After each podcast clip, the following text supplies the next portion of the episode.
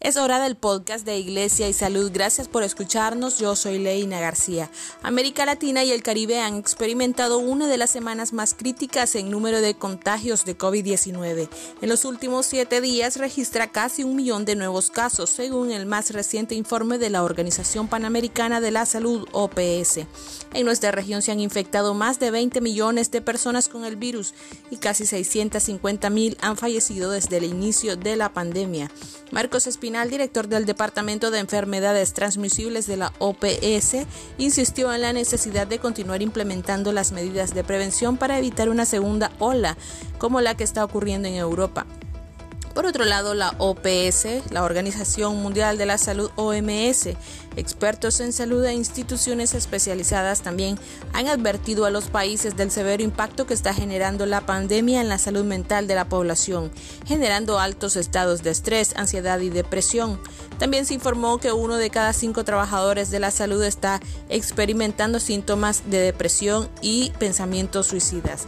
El bienestar de las personas vulnerables, por ejemplo, personas con discapacidad, adultos mayores y personas con condiciones de salud preexistente, migrantes y grupos étnicos minoritarios se ha visto afectado de manera desproporcionada por la pandemia, según la Organización Panamericana de la Salud.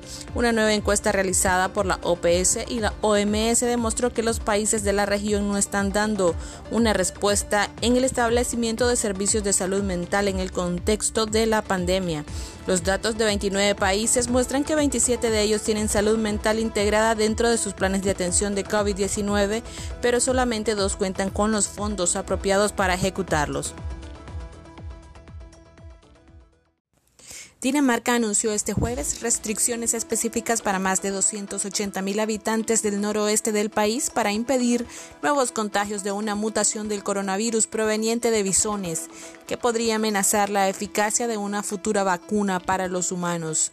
Cada vez que un virus entra en un nuevo huésped, la naturaleza pisa el acelerador de la evolución.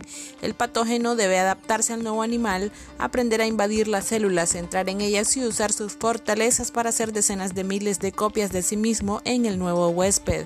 El nuevo coronavirus tiene una tasa de mutación natural muy lenta, unas dos al mes, pero la cosa se complica si el virus salta entre especies, como es el caso registrado en Dinamarca, donde el virus ha saltado hasta bisones. Dinamarca, primer exportador mundial de pieles de bisón, había suscitado preocupación el miércoles al anunciar el sacrificio de todos estos animales en el país, más de 15 millones de ejemplares, tras descubrir esta mutación transmisible al hombre y que ya ha sido descubierta en 12 personas, 11 habitantes de esa región y una en otra zona. Gracias por habernos acompañado en esta audición de Iglesia y Salud, trabajando juntos por tu bienestar.